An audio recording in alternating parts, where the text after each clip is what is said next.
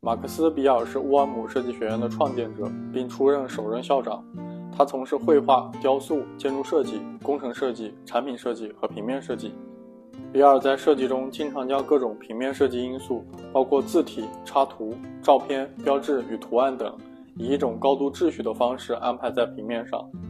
同时注意到用简单的数学方式的编排，强调数学比例、几何图形的标准比例。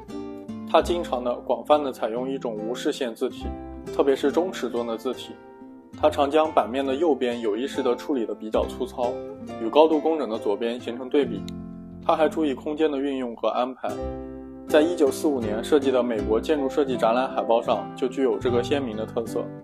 比尔的设计经常在方格网络中进行编排，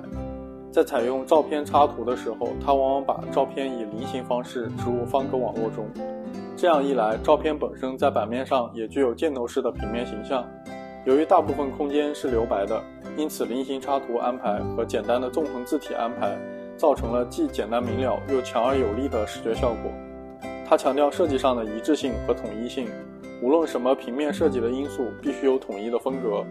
比尔的设计方法首先是以纵横的线条为中心，把平面空间分化为几个简单的功能区域；其次是以简单的方格组成的方格网底，将每个方格作为基本的模数单位。采用数学比例和几何比例进行版面编排，设计上强调排列和顺序，把平衡、对称、比例、对比互补关系这些视觉内容表现清晰。